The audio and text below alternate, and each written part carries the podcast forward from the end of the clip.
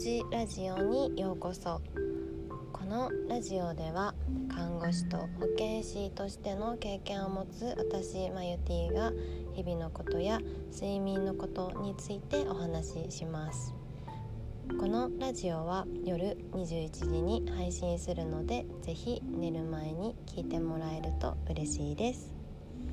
皆さんいかがお過ごしですか？お元気ですか？はい。今日はですねあのー、昨日おとといのあの話ともちょっと絡んでくるんですけれども、うん、あの睡眠はあの人には評価されないっていうところをちょっとお話ししたいなと思います。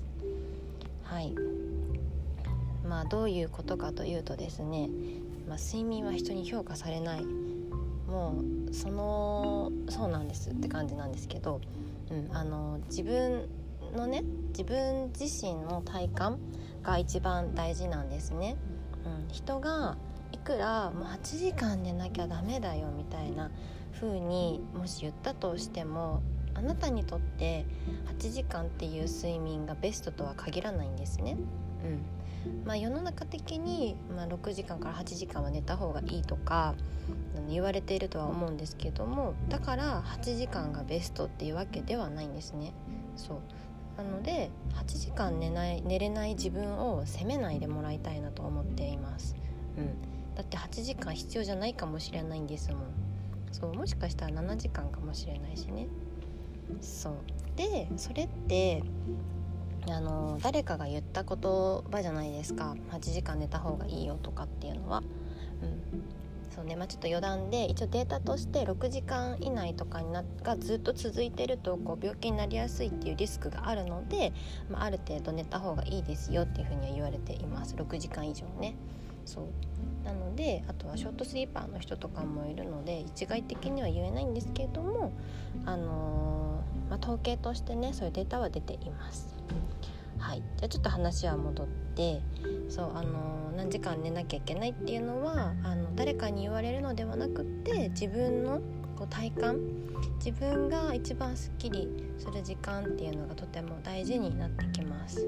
そう。なので人が8時間って言っても7時間ですっきりするんだったらもうそれは7時間で大丈夫なんです。そうなので自分でそこはあの決めてあげてください、うん、自分はこれで OK みたいな感じでね。言ってあげてもらいたいなと思います。そうまずそこはね自分の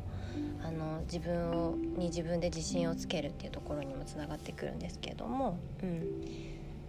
そうなんですね。だからこうあのビジネスパーソンは朝方がいいとかっていう風にあのよくニュースとかニュースとかコラムとかでも見ることがあるんですけれども、うん。まあ、朝方には朝方のメリットが確かにあります。でも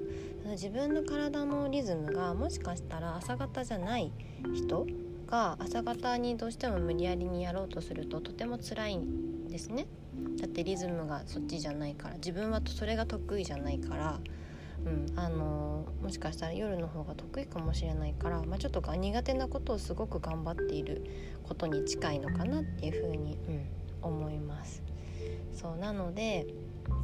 それはあのー、こまあ、人から言われるのではなくって自分はどれが一番いいのかなっていうところがとても大事になってきます。そう。でね睡眠は人から評価されない。であの睡眠をっていうのはやっぱり目に見えないじゃないですか。なんかうん。あのグラフとかにしたら見えるかもしれないんですけれども、まあそのね、今携帯のアプリとかあのスマートウォッチとかでも睡眠測って見えるかはあの少しずつできるようになってきています。うん、でもその見える化したものもあの、まあ、情報の一つではあるんですけれどもそれだけで判断するのではなくってそれプラス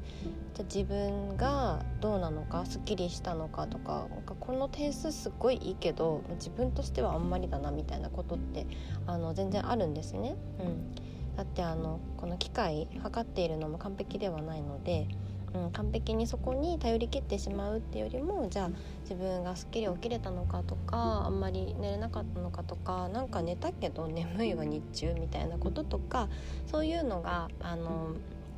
情報としてとても大事になってきます。はい、なので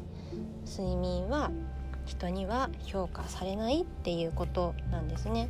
そうだから人から人からの評価がこう気になることとかってやっぱり生活していると、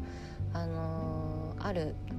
あるのかなっていうふうに思います。うん、だけれどもその睡眠の対するこういい悪いっていうのはあの自分で決めることができるんですね。